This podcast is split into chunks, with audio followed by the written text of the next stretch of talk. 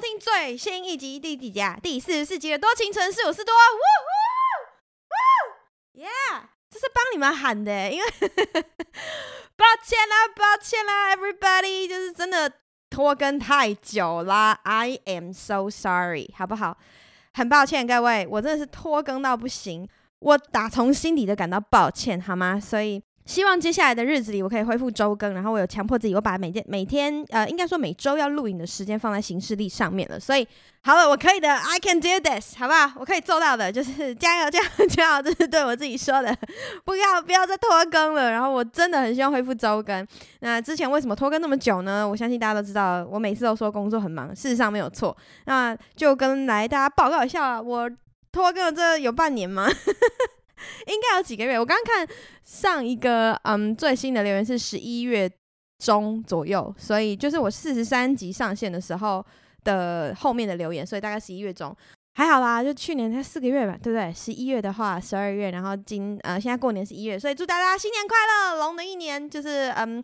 龙龙的一年，龙年行大运，然后祝大家就算在线上 long time no see，但是 还是可以很开心。希望这一集能在年假过完之前上线，然后希望在嗯放年假的时候，我还可以呃，应该说开工的时候，我还可以再再多送一集。反正我现在已经，我本来是固定要周日或者周一更，但是我觉得抓到机会，我就是赶快录完，然后赶快剪，然后赶快上，就这样子，好吗？谢谢你们等我，真的超级感谢。我的后台那个数据已经，因为都没有更啊，这很自然，所以我接受它，我接受它，好吗？我接受它。接下来我会努力的。祝大家新的一年新年快乐，希望你们都好。呃，忙碌的工作已经到了一个段落，然后呃，接下来会有新的专案，然后还有新的其他的影片要继续拍摄。这样，反正嗯、我做完了贺龙夜夜秀，然后这一季非常感谢，就是全世界的支持，所有的。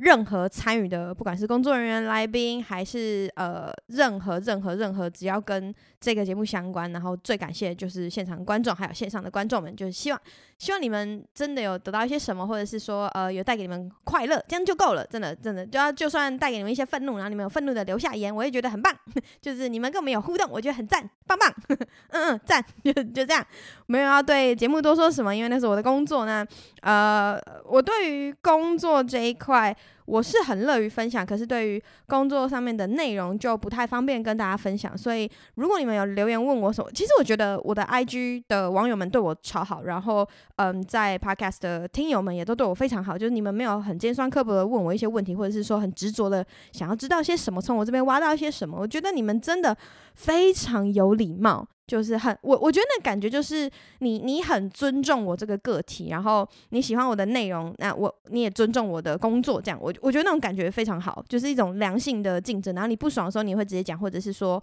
哎，你为什么拖更啊？什么有一个有一个每天催促我更新多情城市，然后说我是 Podcast 界的富坚义博。OK OK，我现在就更给你看了，我不过拖了四个月。就好，我觉得我的网友们，不管是哪里哪个平台的网友们都非常棒，你们真的超级尊重我，我觉得这啊于心无愧，我爱你们。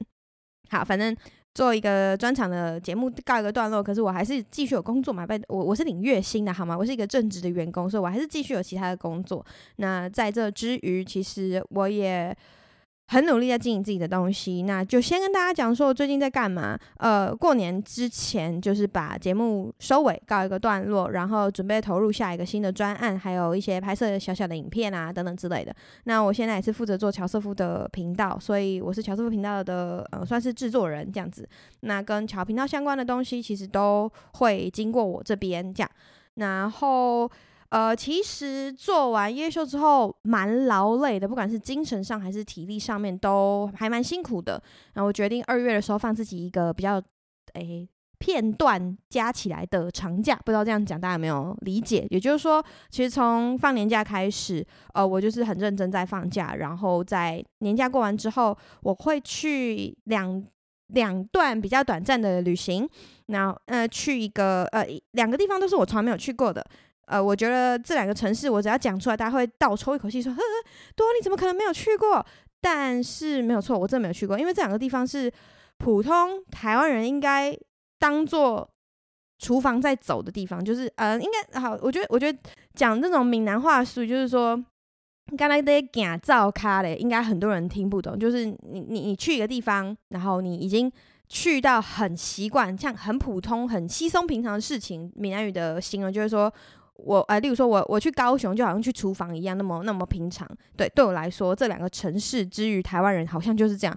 我要去哪里呢？呃，年假过完之后，我要先去一趟首尔，呃，去找朋友，跟朋友一起玩。然后首尔结束之后，会回来工作两天左右，再去一趟东京这样子。然后这次去东京也是跟我的好朋友们去，嗯，呃，都是在那边的人，或者是对于那个城市很熟悉的人，会会带着我去玩。所以我超级感谢这一次跟我。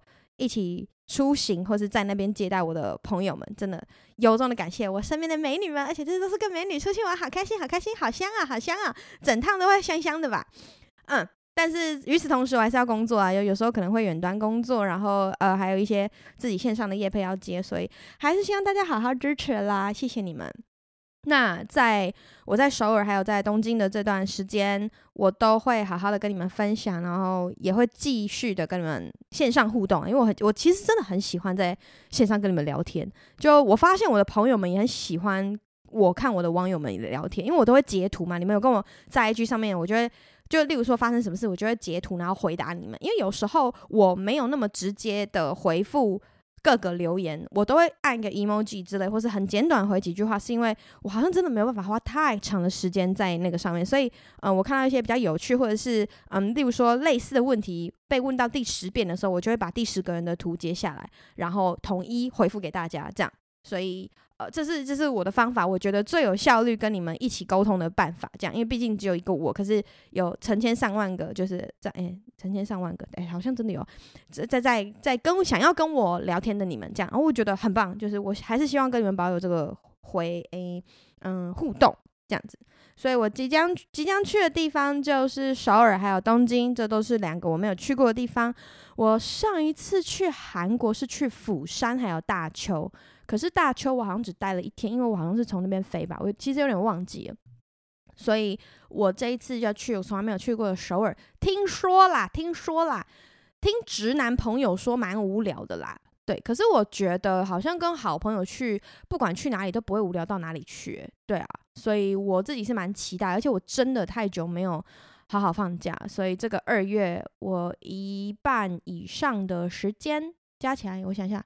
差不多三分之一啦，都不会在，都不会在台湾。我觉得很快乐，非常的快乐。而且一定会有人问我说：“哈，这么冷，你为什么要这个时间去？”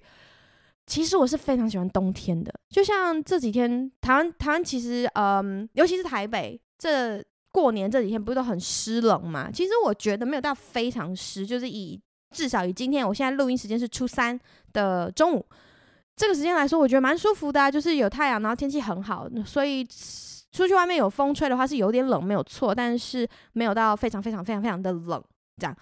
然后我追求的是那种，我追求是那种就是下雪。以前我在德国的时候，就是冷到就是你根本没有办法讲话，然后嘴唇就是一直抖，一直抖，一直抖，一直抖。我我我不知道为什么，我好像有点自虐，我会追求那种极冷这样子，然后觉得这样很快乐，或者是讲话的时候会哈出烟来，或者是你手根本不想抽出来这种的这种感觉，或者是看到人家。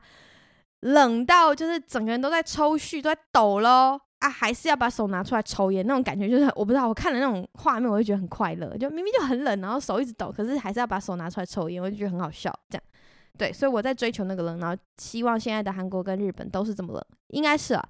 因为呃，刚才跟在德国的朋友稍微聊了一下天，然后他说德国现在真是冷到靠北。这样我想到我前两年在德国的时候工作，然后我。记印象非常深刻，那时候我骑车去上班，骑半个小时的车，骑车在冬天哦，在零下负一度的时候骑车，我真的是歪掉诶、真真的整个人冷到歪掉，而且是下雨或是下雪天，然后你又骑车的话，你知道那个风那样灌过来，晚上有骑过车的人在台湾一定知道那个冷到底有多可怕，而且又下雨的话更可怕，因为又刺痛，然后又冷。再就是呃，在德国。如果你骑车，你不要你不要说什么负一度，那个都对对没有去过温带国家的人来说，那个有点太难以想象。就是在很冷的时候，你是没有办法有一层肌肤露出来的。可是，在台湾，基本上你冬天骑车，你就算手没有戴手套，有的时候是还好，一个原因是那个距离其实没有到那么长。可是如果你骑比较长，就例如说半个小时以上四十分钟的话，那你就一定要戴手套。可是如果你脖子就是外套是拉满的没有错，可是嗯、你你一骑车不是风还是会灌进去吗？只要有风可以灌进去的地方，你都会觉得特别冷。所以在德国，我以前在德国的时候，只要有皮肤的地方，全部都要包密实，所以一定要是。呃，高领的，然后衣服一定要扎进去，长袜一定要长到那个小腿肚，然后是最好是穿靴子，然后是厚的袜子，所以只要有肌肤露出来的地方，全部都要包好。然后脖子一定除了你穿高领之外，脖子要再戴一个围脖或是一个围巾，然后把它你知道绑绑紧，这样塞塞紧啊，不是说绑紧。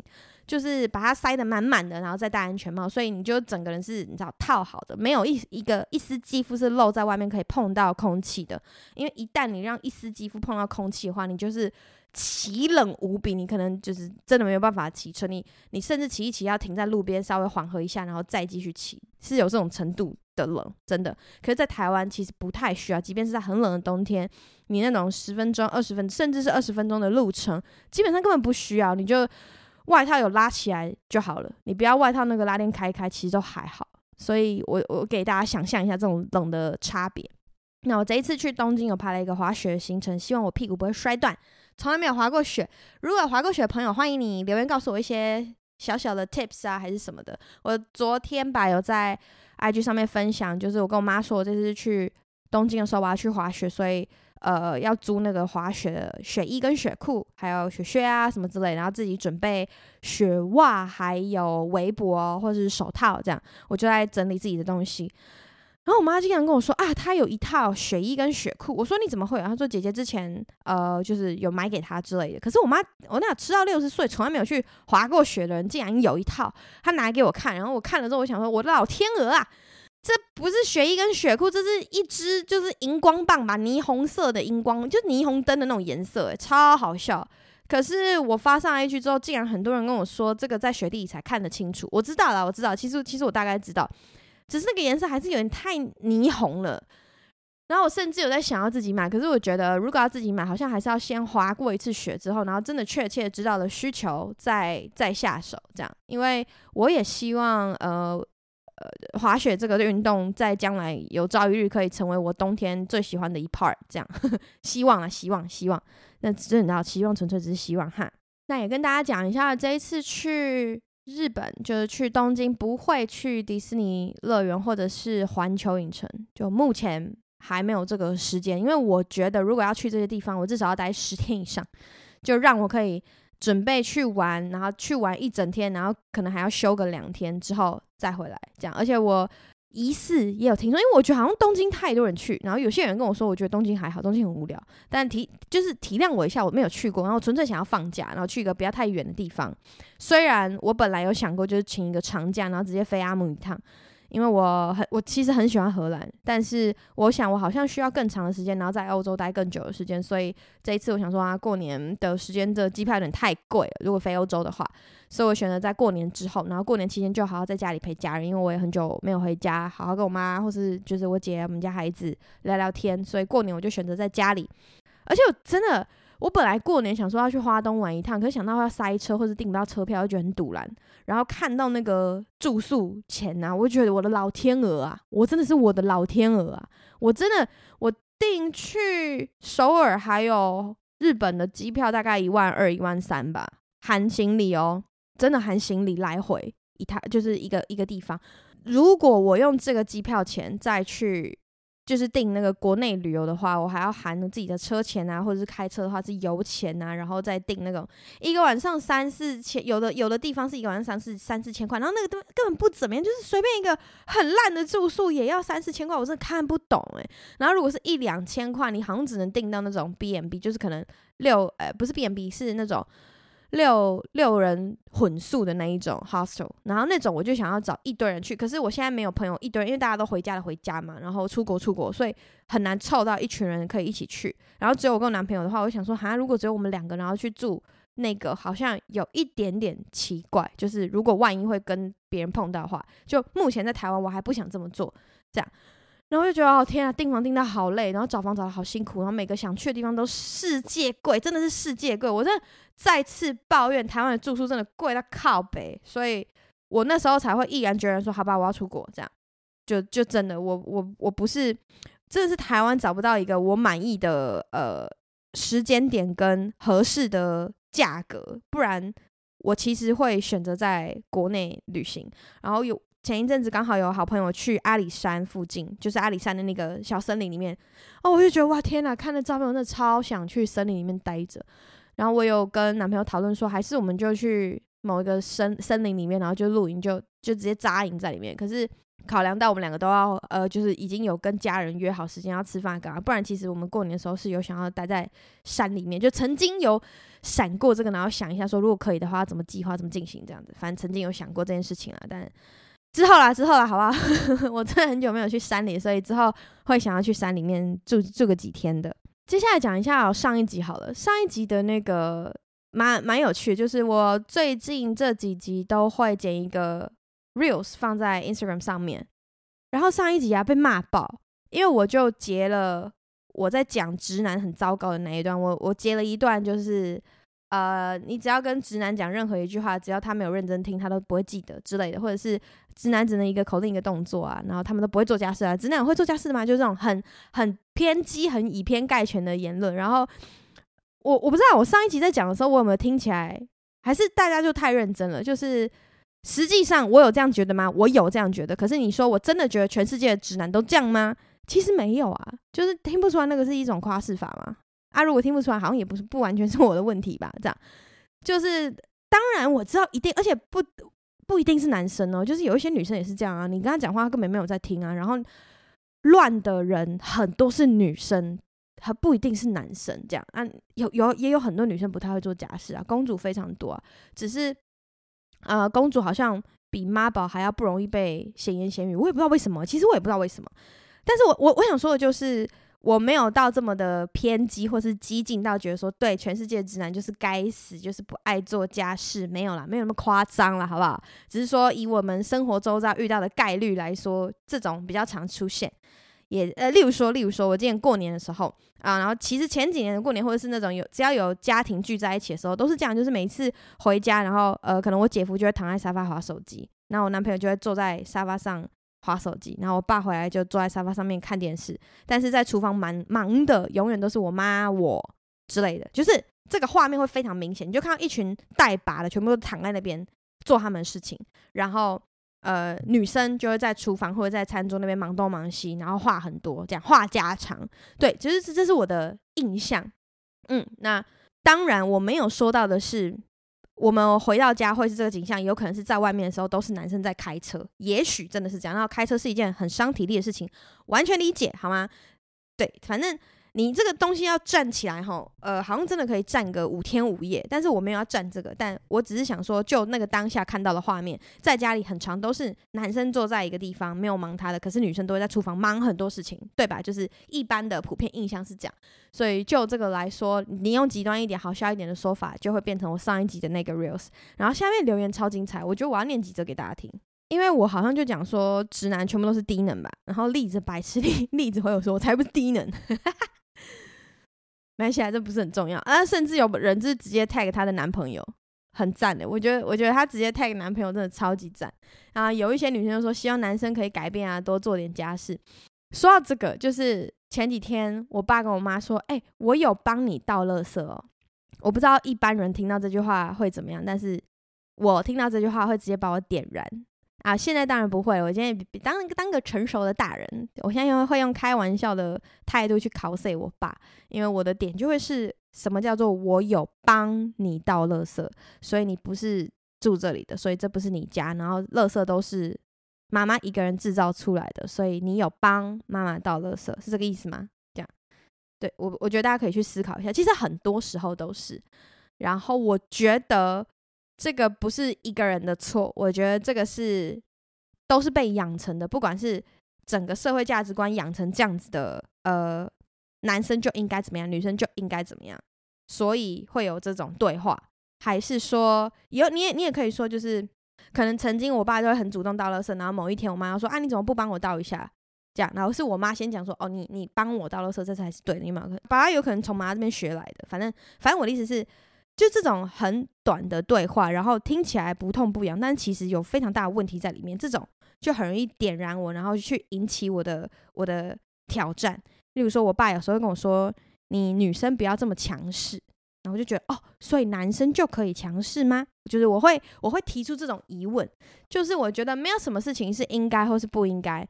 那每一个人或是每一段关系都有他们应该要有的相处方式，所以。好像不能就是 A 用 A 的经验跟相处模式去转告 B 说你应该要怎么样，因为 A 你有 A 的人生，可是 B 有 B 的人生，你可以告诉他你的经验是什么，但不代表你可以指点他应该要怎么做。你可以像讲一个故事一样讲给他听，然后 B 可能听到 B 就会说知道说 OK OK 好，我听懂你的故事，那我会怎么做？这样对，然后我我觉得我一直想要传达的都是类似这种那。接下来就是我我我上一集 reels 里面收到的留言都蛮好笑，像有一个就说我好喜欢这种偏激啊，然后两性平权之一的偏激派，呵呵，对，我知道那个听起来很偏激，可是好像某种程度上是故意的啦，就是我会希望大家去注意到这一块，所以才会故意这样说。然后有一个，我记得有一个男生超级生气的，我找一下那个留言。这两个就蛮好笑，他说自己没眼光，不要在那怪人。我女友就刚好找一个会做饭、会听他说话、会做家事、会健身的男友，这就是眼光差距。然后另外一个说，你认识的亚洲男生太少。哎，其实说到这个啊，我觉得其实不止亚洲男生呢，因为我有看过很多欧洲男生，也也是这种，就是呃事情不太做，然后躺在那边当公子哥，其实也是有，就是都有啦，我觉得都有。然后你说女生吗？女生也有，嗯。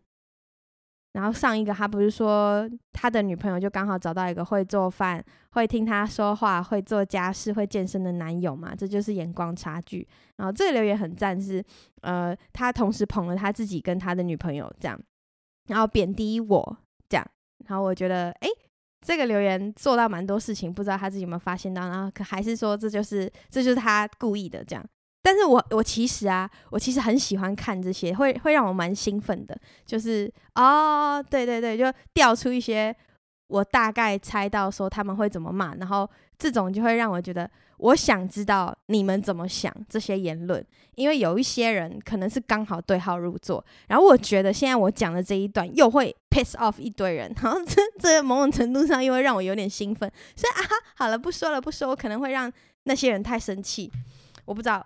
因为我不是想要找人家吵架，但是我会想要知道说，呃，在我的世界另外一头，其他人怎么想？这样说到这个，讲一件很有点相关又有一点不相关的事情。然后，这是我最近一直在做的民调，我自己觉得蛮好笑的。我想问问看线上的大家，你们观察到的是不是也是这样？是好，故事的开始是这样，就是我呃，大概半年多前嘛。呃，快要一年前，就是呃，很常跟不同的男生约会，然后有一些有走到亲密关系的，我就会观察他们。好，不是观察，就是当你有呃曾经同宿，就是住在一起或是怎么样的，然后你可能会看到对方上厕所的样子，就是对方大便的样子。我举手发问，就是所有的男生们，不管性向，只要是就是跟我不同的生理性别的人。你们在大便的时候，是不是把整件裤子脱掉，就是直接脱到底，脱到脚踝的那一种？好，这是一个直接脱到底，跟整件裤子脱掉，跟全身上下全部脱光光，全裸，然后去大便，就是这种，这三种都算，是不是？只要是男生有带把的，全部都会这样子做。然后没有全部，就是是我，因为我只是想知道有多少男生会这样子做，因为我已经遇到好几个在大便的时候是。整件裤子全部脱掉，甚至是全裸，然后去大便，然后一大便就是二十分钟起跳，很惊人呢。我我我第一次看到的时候，我想说，哈，为什么为什么要这样子？因为我讲一下我自己的经验，我自己在大便的时候，我就是把裤子拉到大概膝盖，甚至不会超过膝盖哦，就是在膝盖上面。女生知道，女生穿那种那个。呃，我国高中的时候很流行那种长袜，然后不是有时候是长到，哎，就是王心凌跳《爱你》大概那个时候，不是长袜要长到那个小腿，就是膝盖下面嘛，膝盖嘎吱窝卡到，可是又有一阵子是膝上袜，所以膝上袜，嗯，就是顾名思义，它刚好在膝盖的上面这样子。那我脱裤子，我要大便的时候，我脱裤子就刚好脱在膝上袜的那个位置。膝上袜的最高点，对吧？所以我的膝盖不会露出来。我我大便的时候就是把裤子往下拉，然后再大大腿一半再下去一点点，就这样，就这样。而且我腿是夹紧的，我不会把腿这样打开开的。所以我在想，这是不是一个生理构造上的差别，导致男生在大便的时候，他们必须把整件裤子脱掉，这样子他们我不知道腿才可以张开吗？还是还是这样子会让他们比较容易疏通他们 的肠子，所以东西比较容易出来？我真的看到第一次的时候，我吓疯了，我想说，哼，为什么要这样子？就是这什么特殊的癖好吗？看到第二个的时候就想说，所以男生都这样吗？就是我真的极度困惑，于是我就开始展开我的试调。然后有一次去高雄的时候，哦，就是呃上个礼拜吗？上上礼拜上礼拜我去高雄看 Ed Sheeran 的演唱会，然后我就看完之后跟朋友在吃饭，我就举手问大家，桌上大概有五个男生，只有一个不会整件脱掉，其他不是整件脱掉就是全裸。超惊人，然后不会整件脱掉的那一个人，整那那个人就是脱到脚踝，也就是说你是整条腿裸着在外面，但裤子在脚踝的地方这样子。然后我还是觉得非常不可思议，然后我就更确定说这一定是构造的问题，就是不是男生的问题，就是呃那对，就是呃对构造，反正就是 anyway，我觉得那是生物构造问题，他们一定要脱到底，然后腿可能要打开开，他们才有办法大得出来。这可能是一种我不知道，心理上也有有有有关系吗？我不知道，反正我觉得超级奇妙，所以我想要问线上的大家，欢迎在 IG 或者在呃任何地方留言给我，让我知道，就是男生是不是大便的时候都是这样？我们再给一次三个选项，就是一脱到脚踝，二整件裤子全部脱掉，三全身脱光光。然后我在那个饭局上，就是我说我去高雄的时候，有一个最有趣的男生，他是他老婆说他一定会全身脱光光大便，然后我说等一下。那这个情形是发生在他要洗澡之前嘛？因为有一些人我知道他们都是在呃要洗澡之前去大便的，所以要洗澡之前去大便，他就会全身脱光光，然后大完便之后就直接去洗澡，which 我觉得蛮合理的。对，然后他那个老婆就说，有时候是大便，呃，有时候是洗澡之前这样子大便，可是有时候他就算在十分钟要出门，他还是会全身脱光光，然后。去大便，大完便之后再一件一件穿出来，然后再出门呢。我觉得超神奇的，真的超神奇的，好嘛好嘛！我那时候听到，我想说，哦嘛，真的太酷了吧！然后另外一个就是说，另外一个，当我在描述这件事情的时候，他老婆就狂点头，狂点头。他说：“你知道吗？他们都是哈。”就例如说，从家门口，然后就会说，从家门一开门呢，说老婆，我要去大便喽。然后家门脱鞋子、脱袜子，然后裤子脱脱，然后一路就像那个糖果屋一样，一个地方留一件，一个地方留一件，然后就这样沿路拖到厕所门口，砰，门关起来，然后坐下来大便。所以你只要从厕所门出来，一整条都是他的衣服呢，就是他一件一件一件衣服呢，我觉得超酷的，超好笑，真的超好笑哎，我现在越想越觉得。有时候我很讨厌直男，可是我会觉得这个时候他们好可爱哦。我是不是有病啊？就是我真的觉得超级好笑，因为这点会让我觉得我们生物构造一定有一个地方非常的不一样，才会导致这些让我很匪夷所思的情况。好，反正欢迎大家跟我分享，然后欢迎你们都跟我留言说一下。我这个我这个观察，然后跟你们的观察，还有我也想知道有没有女生也是，就是你要大便的时候一定是全部光溜溜的。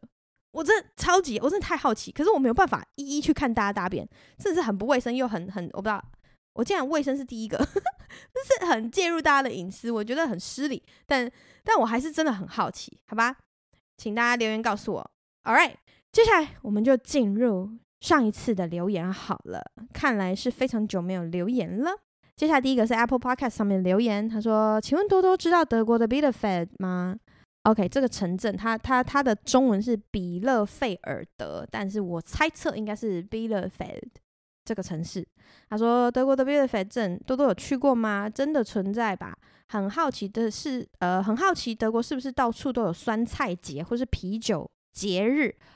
好，Bielefeld 我知道，然后 Bielefeld 我好像去过，因为我曾经有个朋友就是在德国念书的时候认识一个人，他住在那边，所以 Bielefeld 我知道。如果你现在讲的那个 Bielefeld 跟我想的那个 Bielefeld 是一样的话，那我之前念书的时候是在 Münster，所以 Bielefeld 其实离 Münster 我记得两个小时火车吧，差不多。我有我应该有去过，但是没有常常去，因为那个就是一个呃算是漂亮的小镇，但好像没有。我的印象中是没有我住那个地方漂亮，所以我就没有很常去。OK，它是真的存在。对，Bielefeld。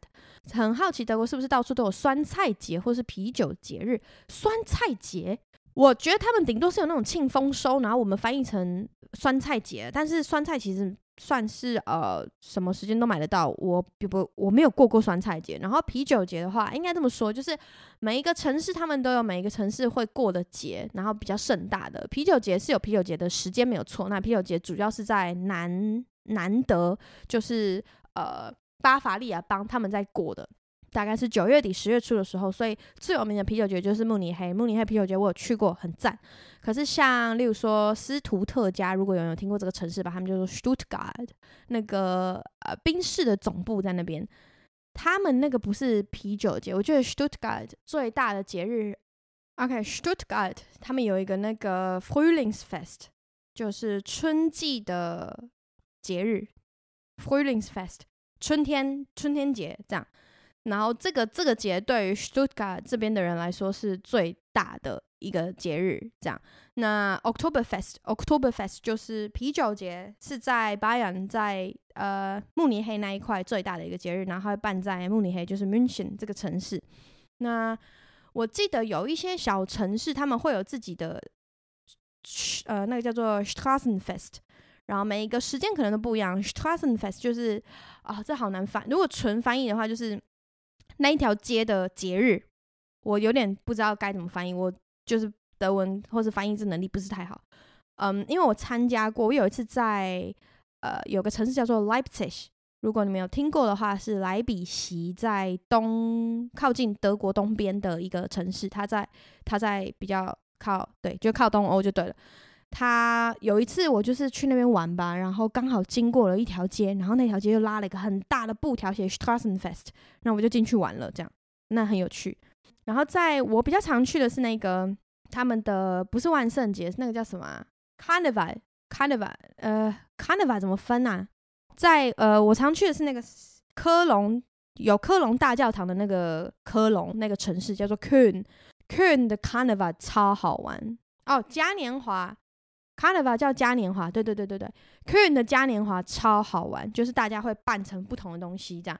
那呃嘉年华就比较大，它其实北德到南德都有，然后每一个时间点不太一样，但基本上差不多啦。那我觉得因为德国特别节日太多，然后因其中一个原因是德国很大，然后再来就是他们每一个邦有每一个邦不同的事情，所以呃。对，他们有他们各各种不一样文化，其实有点像我们的庙宇文化。每一间庙，他们都有每一间庙，例如说神明哪一天生日啊，他们办哪个神明就哪一天生日，哪一天要庆祝什么。有时候是生辰啊，有时候是干嘛干嘛这样子，或是有一些是庆丰收的。所以呃，其实德国概念差不多啊，就是所以每个邦会有每个邦哪一个季节的时候他们要干嘛，然后就会因此而有一个呃一个节日这样子。对，那我自己比较喜欢就是北德，在在德国北部的话是 Köln 的 Carnival，我觉得 Köln 的 Carnival 很好玩，然后很疯，超级疯。这样，我觉得如果你们有想要去德国玩的话，可以找一个节日。嗯，你你觉得比较适合，你就上网查。你你可能我不知道，你你就先想想一下，说你要去德国的哪边，想要看什么古迹之类的，然后查一下说哦，那那个城市或是那个邦在哪一个时间点，大概会有什么音乐节啊或者什么的，都都可以去查一下，其实蛮好玩的。而且德国人玩起来真的超级疯，疯到不行。接下来有个一颗星的留言，所以我就不念了，但他的那个言语蛮刺耳的，看起来就是真的很生气。接下来。是我们 First Story 上面的留言，他说多情城市赞死了，好喜欢多情城市，短期到德国交换面包真的好好吃啊！祝多多业配，多多快乐，多多 PS 猜到多多要业配的锅子是什么了？哈哈哈哈！对，你猜到了吗？那你猜到你可以跟我说一下。OK，下面一则留言他是 Alfred，Alfred 他说好喜欢听你分享个人心得，想问一开始听自己录音声音会很怪是正常的吗？嗯，我觉得我好像比一般人。更容易习惯这件事情，原因是呃，我以前在嗯、有正职工作之前，我试图想要当一个演员，然后我就会录一些自己的试镜带，我就会看就影像上面看自己比纯听自己的声音还要尴尬，还要恶心。就像我以前觉得要念自己的姓名三个字是一件非常尴尬的事情，就你自己念自己的名字，你你们你们不觉得念自己的名字是一件很奇怪的事情吗？甚至讲自己的绰号，我都觉得很奇怪。这我觉得这也是其中一个很很主要的原因，就是为什么台湾人很少自我介绍。讲到这个，我不知道我以前有没有讲过，就是你们有没有发现，假设你今天带一群，好，假设我今天带呃朋友 A、B、C 去跟另外一个朋友 D、E 要聚会，就是两坨不同朋友，然后要聚在一起。我如果没有主动介绍，就是呃我人到了之后，然后就说，哎，那个 D、一你好，这边是 A、B、C，然后 A、B、C 这边是 D、E。如果我没有这样主动介绍的话，台湾人通常不太会主动说，哎，你好，你好，我是谁谁谁，你是谁？这样。可是，在德国是一定会。一定会，他们见到人之后就先握手，然后先握手的当下是直接讲自己的名字。例如说，我今天去一个局，那我就跟你握手，我就说：“哎，嗨，多。”我是在讲我自己的名字。这样，然后他们就说，他们就会附送你的名字，然后再讲自己的名字，或者是直接讲自己的名字。这样，所以我在德国有很深刻的体验到，就是他们很尊重那个个体。哎，你们有没有发现？例如说。假设好了，像然后就是一群人，一群人这样，呃，过年一定都会一大群人这样，那里面有很多不认识的，或者是有很多呃朋友的朋友，或者是谁谁谁女朋友，谁谁谁男朋友这样子。那我回去我就先跟阿嬷说，阿嬷，这我男朋友谁谁谁这样，啊，带回来给你看一下，这样。然后我一定会做这件事情。第一是尊重对方我带来的那个客人，第二是让。呃，就是传达我的目的啊，就是跟阿嬷说，阿嬷，我最近交了新的男朋友，然后他这个人长这样，就是这个这个哪型，就给阿嬷看一下这样子。然后如果这个时候那个当下，假设我表弟还是我表哥之类的，他们的女朋友在，那我可能会看一下，点个头。但是我的表弟跟表哥不一定会过来说，哎，多，我介绍一下，这是我女朋友，谁谁谁。就是他们可能就直接，你知道吗？就是存在我们的生活当中，然后就做他的事，做他的事，做他的事。然后结束之后，我才会回家的路上问妈说：“哎妈，刚刚那个谁谁谁旁边那是他女朋友吗？啊，他叫什么？我我不知道，你们有没有发现台湾人好像很常这样？或者是你就去一个饭局，然后大家就喝喝喝聊聊天，喝喝酒这样，然后就好像认识，但其实聊完了一整趟之后，你根本不知道那个人叫什么名字，是不是有可能？非常有可能吧？我觉得台湾人的这一块，有时候我很不能理解。”那比较少会发生这一块，我觉得是业务，就是如果你的工作性质是业务，因为业务非常需要去交换名片，然后是去需需要去得到一个呃呃讯息交换的的这个管道，所以他们一定要先介绍自己，递个名片，然后然后再请对方自我介绍，这样就是除了这一块人，好像通常如果是私底下的话，大家都有一点那种蒙混过去的感觉，然后我觉得这个就是。羞于自我介绍，不擅长于自我介绍，然后可能就是我们的文化里面，我们从小教育里面就不太有这一块吧。我不知道，我不知道，我觉得我真的不知道是从哪里开始，就是失去了失失去了这个点。然后我觉得这个点其实蛮重要的，就是他在。我们认识，对，我们认识一群人，或者一群人在认识你的时候，是一件还蛮重要的事情。它好像不应该被省略。但是我我在我们的生活中体验到文化感觉，就是这一块好像很容易被省略掉，很可惜。然后回到这个问题，想问一开始听自己录音的声音很怪，正常吗？我觉得听自己的录音声音很怪是一件正常的事情，但是我有比大家更容易吸收这件事情，因为我很早就开始听或看自己的录音跟录影了。好，下面一则留言，他说我要卖掉我阿嬷。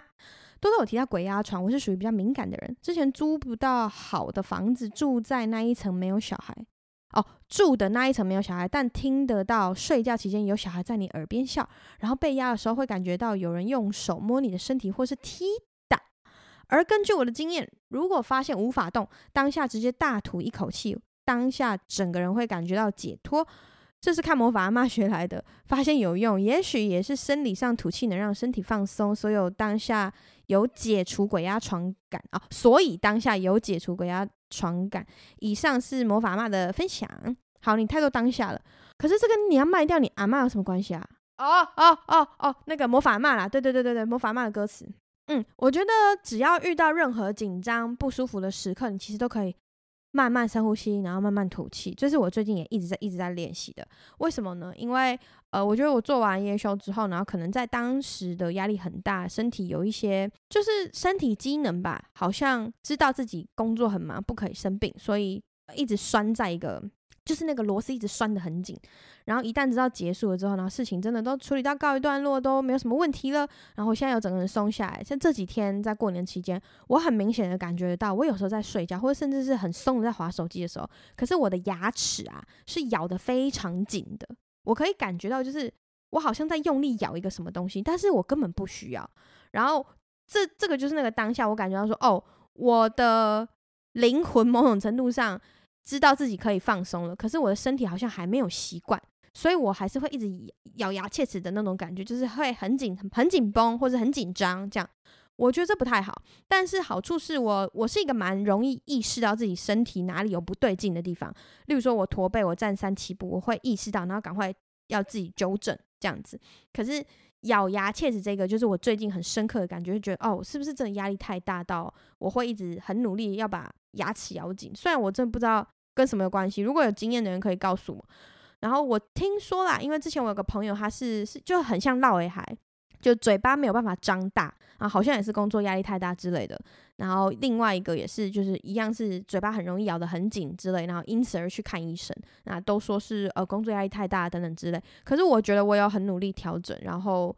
我我算是一个对自自我蛮有意识的人，就包含我会去看心理智商这件事情。那我已经上了有几堂课了哦，所以之后我会，我应该有讲过吧，就是我会再邀请人跟我一起录 podcast，然后一起来分享，以一个我是咨商被咨商者的身份，然后可能会邀请一个咨商老师来一起分享，嗯、为什么会做这件事跟整个咨商的过程。因为我觉得咨商其实没有那么可怕，跟我觉得以它的价格跟我。得到的回馈来说，真的没有到非常的贵，因为我觉得他在某种程度上还是值得。就像我最近在说服一个朋友去看智商，我说你一个月只要少做一次指指甲，因为是女生，我说你只要少做一次指甲，一个月少做一次，你就可以去看一次智商，你知道吗？他说没有没有，你看那个智商的钱大概是我做指甲钱的两倍。我说好啊，那你就两个月不要做，然后两个月去看一次智商，可以了吧？这样就是我觉得很多东西是妥协，你会觉得你做指甲比你看智商还要重要，那表示你真的觉得你最近的状况好到不得了，你只要变漂亮，所有事情都可以就是迎刃而解，是这样吗？如果你真的觉得是这样，那我就我就没差。可是可是我是你好朋友，然后我为了你好，我我是认真的，就是想要你好。的情况下，而且我认识你这么久，我觉得你可能最近就是真的遇到很多问题，或者是说你嗯、不是不是，不要只说最近，是累积而来这段时间，我不管是这一年两年之内，你遇到什么状况，然后你都往心里吞，或者是你用其他的方式，然后你觉得把自己打扮漂漂亮亮、香香的这样子，呃，桃花可能好一点，你人就会好一点，不完全是啦。我觉得心理智商跟你的外表状态没有绝对的关系，然后。我是相信那种你心里只要好，你的整个人的 vibe，还有你的你散发出来的氛围，那个从容，那个气质就会是，就会是你自己比较舒服。那你在这个阶段下认识的人，应该也才会是比较是对的人。我自己是这样相信的，所以我就会很鼓励我的朋友们去看心理智商。然后你你觉得有问题，你就是找一个专业的人，因为有时候朋友啊在。批评你的时候，或者是在给你一些建议的时候，像我就有可能被人家觉得说我可能是有一些先入为主，因为你已经太了解我，所以你你就会觉得是怎样，那就那个东西很很固定了这样。但是，所以我就没有办法用一个我自己说，我觉得我很客观，因为我说我很客观这件事情本身就很主观嘛，所以我才会觉得我建议你去看心理智商，然后就真的要看一个。很很客观，完全不认识你的人，然后你就是用你的说法描述给那个人听，然后那个人用他的专业知识来讲说，哦，他从侧面或者说他从你讲的东西给你听，然后你你听听看别人讲的你是不是哪里有什么问题，或者是你觉得哪里可以改变之类的。其实对我来说，就跟看挂号，就是你挂那个一百五两百，然后去看医生一样啊，只是你花了一个小时可以跟他深谈，可是你去台大或者是你去任何诊所，你就是等了我不知道等了三个小时进去看三分钟。就是，然后，然后回来换一堆药吃，那你觉得真的有比较好吗？你们可以好好思考一下。好，下一则留言，他说：“嗨，多多，新年快乐！想知道你对朋友的底线是什么？遇到这种，我之前有啥？这句话好难呢。想知道你对朋友的底线是什么？遇到这种，OK。我之前有个朋友，因为他想要考他想要看考试的内容，所以跟我借了手机看。我也觉得没什么，就借给他了。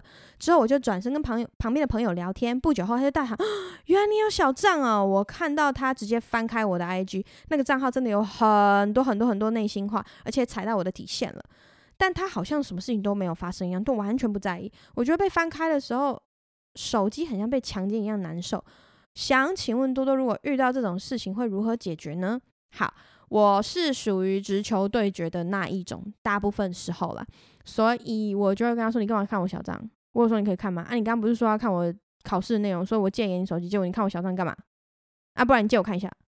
如果是我的话，我会这样子。可是我知道，我知道，我知道，我知道我这样子的人好像属于少数。我我也知道你们心里都是像我讲出来这样，但是我讲出来好像看似很简单，但是。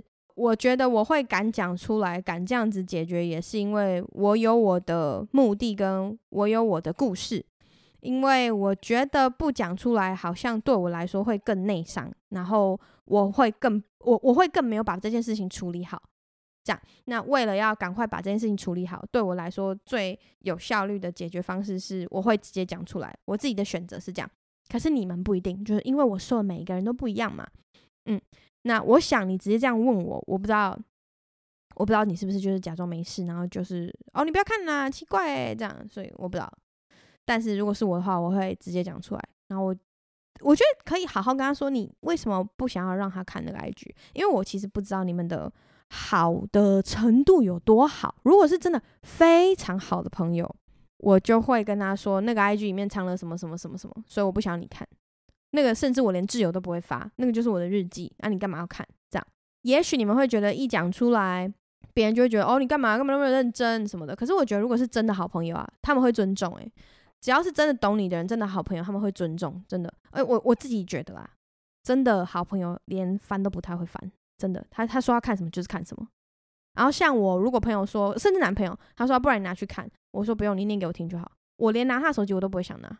嗯，我自己是这样觉得。然后我觉得也要看年纪，因为有一些小朋友可能比较容易这样这样乱翻，但我觉得如果都是大人的话，好像不一定。然后如果你很难受，你可以直接跟他聊你的难受感，就是很诚实，然后很坚定，很很坚定平和的跟他说你为什么不喜欢这件事情。那不能接受的人，他就可能就真的没有那么适合你，或是你给他一点点时间，因为他就是可能被讲了之后有点更小灯熊皮之类的，过一段时间他可能就好一点了。这样，OK。下一集是名字还没想到，他说：“嗨，多多，会知道你是因为开始看了夜夜秀，到后来被找去当工作人员，看到你本人后完全被圈粉，好色，哈哈哈，哈！超喜欢你的个性，有够可爱，讲话还好好听。虽然我还没有把全部集数追完，希望知道还有机会看到你。祝你开开心心，记得记得身体多睡觉哦，记得顾身体多睡觉，工作不要太忙，又忘记吃饭了。”谢谢你，你知道我是因为开始看夜夜秀，是贺龙夜夜秀还是之前的博恩夜夜秀啊？因为我刚进公司，我刚进萨塔尔娱乐的时候是开始做博恩夜夜秀第三季的时候，嗯，然后谢谢你，谢谢你很喜欢我，谢谢你，你名字还没想到要帮你取一个吗？你发了超多一样的 emoji，我觉得超可爱。好，我会开。就是努力开开心心，然后照顾身体，多睡觉，工作。我这几天有想办法睡比较长。我初一吗？初一、初二，我忘记了。反正就是有一天过年，有一天我超早睡了，大概十一点以前我就倒掉。我十，我记得我最后一次看手机的时钟的时候是十点十八分，然后我就倒了，超猛。而且醒来的时候大概是八九点吧。那一天我觉得哇，这真是。Best day of the year so far，这样。下面一位，他说德文系老学弟哦。几个月前我有看到你跟一位应该是你妈妈的人在信义区原百四楼吃饭，真的太久太久没见。但当时我跟我女友一起就没有过去打招呼，我应该没有看错，因为你蛮好认的，也没有什么变。哈，嗨学弟，我不知道你是谁，因为你没有过来跟我打招呼。可是我跟我妈在信义远百吃饭。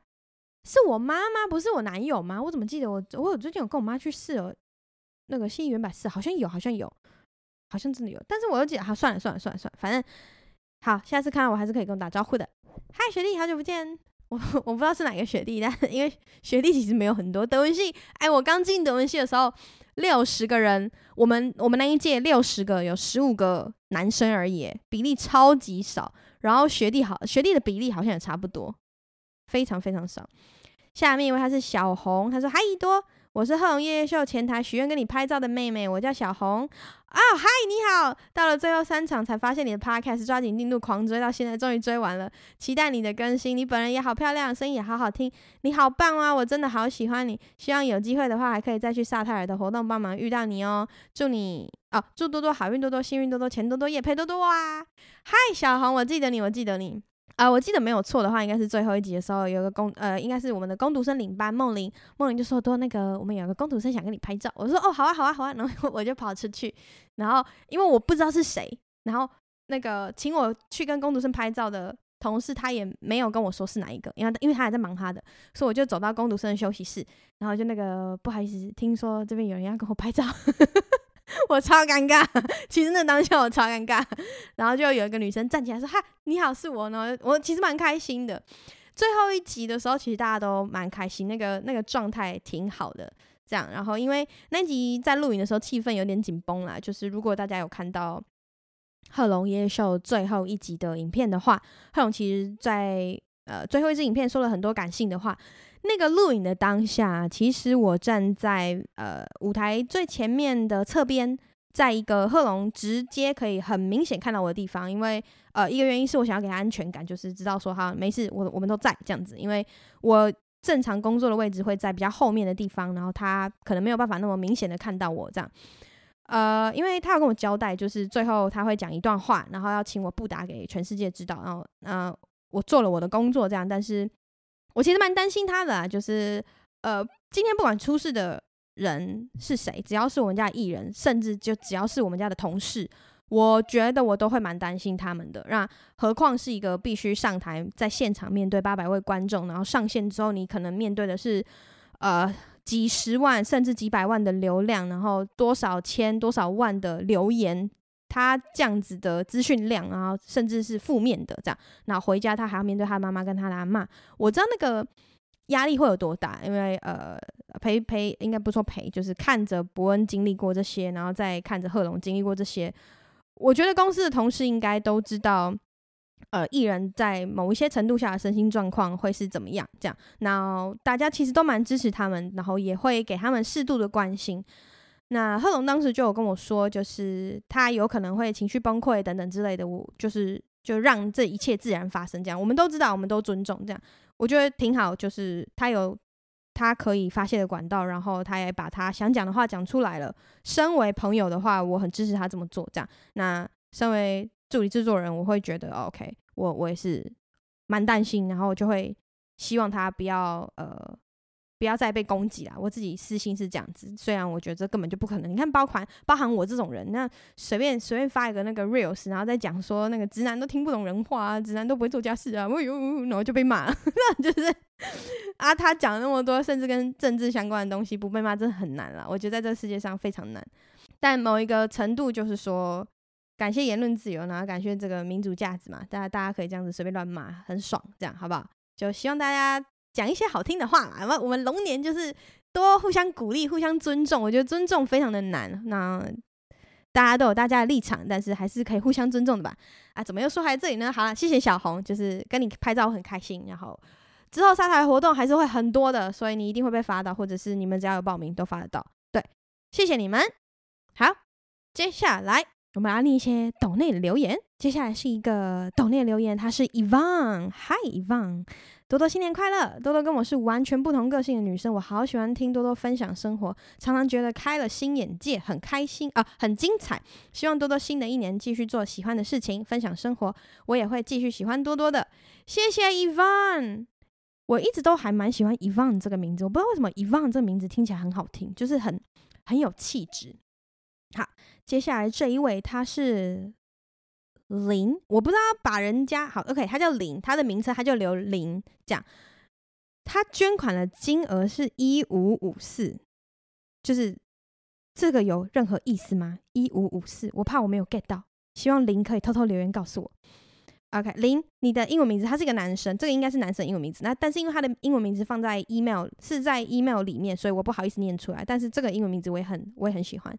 OK，他只留了很短的一句话，然后我非常的开心，我收到他写 Love you, keep going。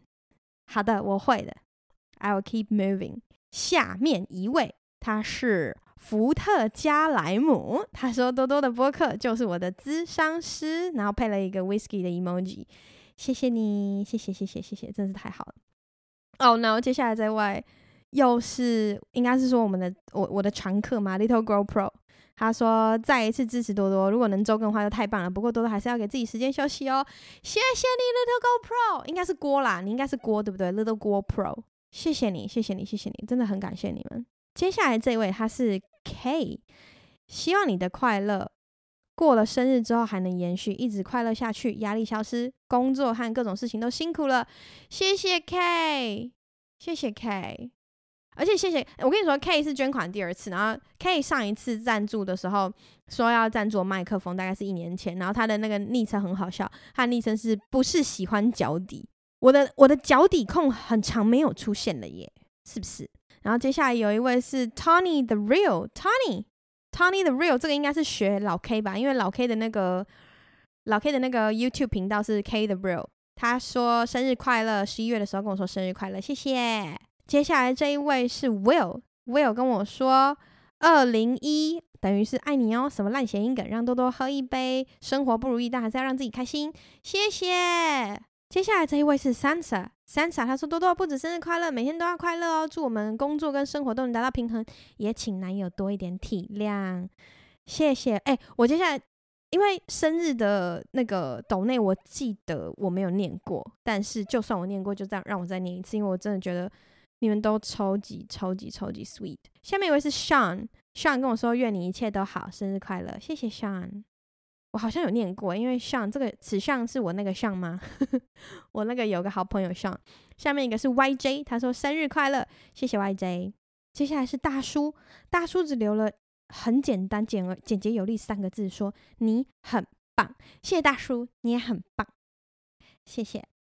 接下来是 arni arni arni，阿尼，应该是阿妮吧，好吧，阿妮，他说多多生日快乐，我是开播一年多来的忠实听众加常常 IG 留言的屁话臭直男，从德国听到台湾，从离婚听到同居啊，我从分手怎么听到现现在我还是单身呐、我真的好爱你的 Podcast 的好友聊天感，真的就像是朋友在聊天，常常会听到心里冒出干干干干干，对了，靠背真的这样的声音，呃，如果是 IG 好友的话，一定会把你设为最挚那种挚友。啊，生日别吵架了，快回家，谢谢你，谢谢。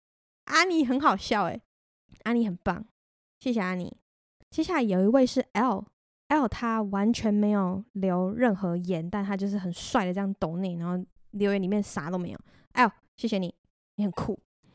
接下来是一位粉丝，但他没有剧名，我就叫他呃用好了用，因为他的 email 里面有用。他说马来西亚的粉丝来抖内，只希望有简介是让这个 podcast 固定更新。谢谢马来西亚的朋友。我不会马来西亚腔，但但是我很喜欢 Singlish。好的，非常感谢所有懂内的朋友们，谢谢你们，谢谢你们，你们真的超级棒，我真的爱死你们。嗯，另外要跟大家提醒一件事情，就是我的 Life Podcast，我跟 Sake 的 Life Podcast 多情老板。呃，我会尽快的让它上线，因为这个东西我其实想要亲自剪，我有讲过，但是它蛮花时间，因为我们那一天录影时间非常的长，录音时间非常的长。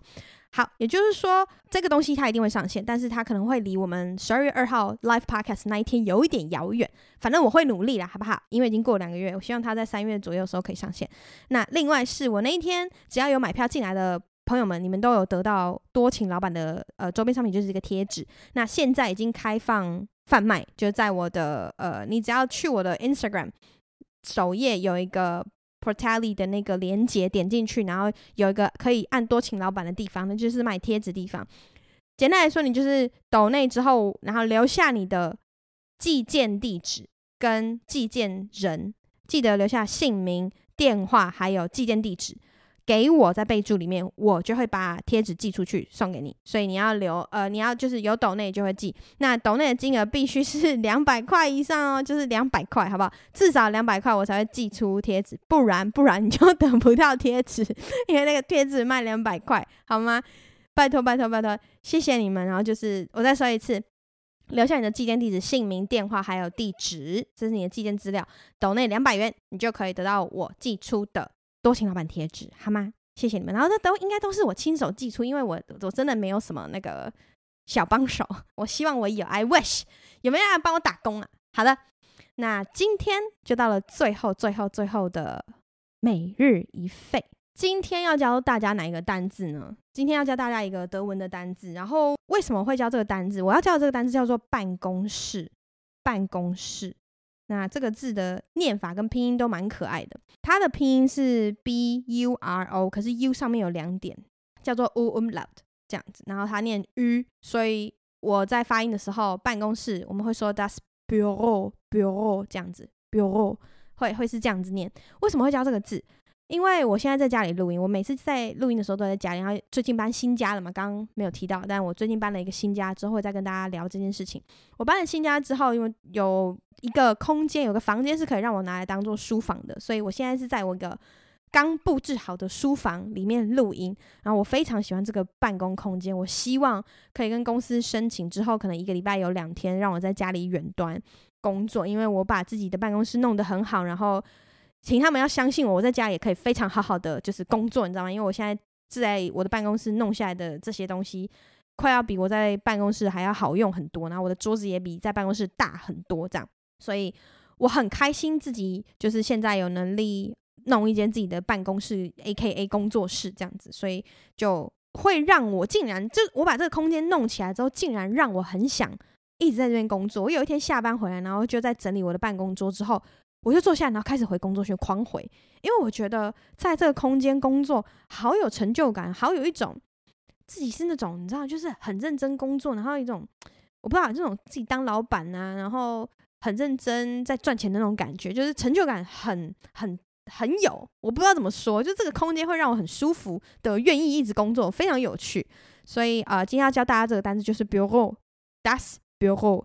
我觉得我刚刚音可能念的有点不太准，但是反正反正就是 das das Büro 好吗？Büro das Büro，OK，这个字送给大家。办公室，希望大家都不要过劳。新的一年龙年行大运，要开开心心过完今年哦。我们下一集再见啦，拜。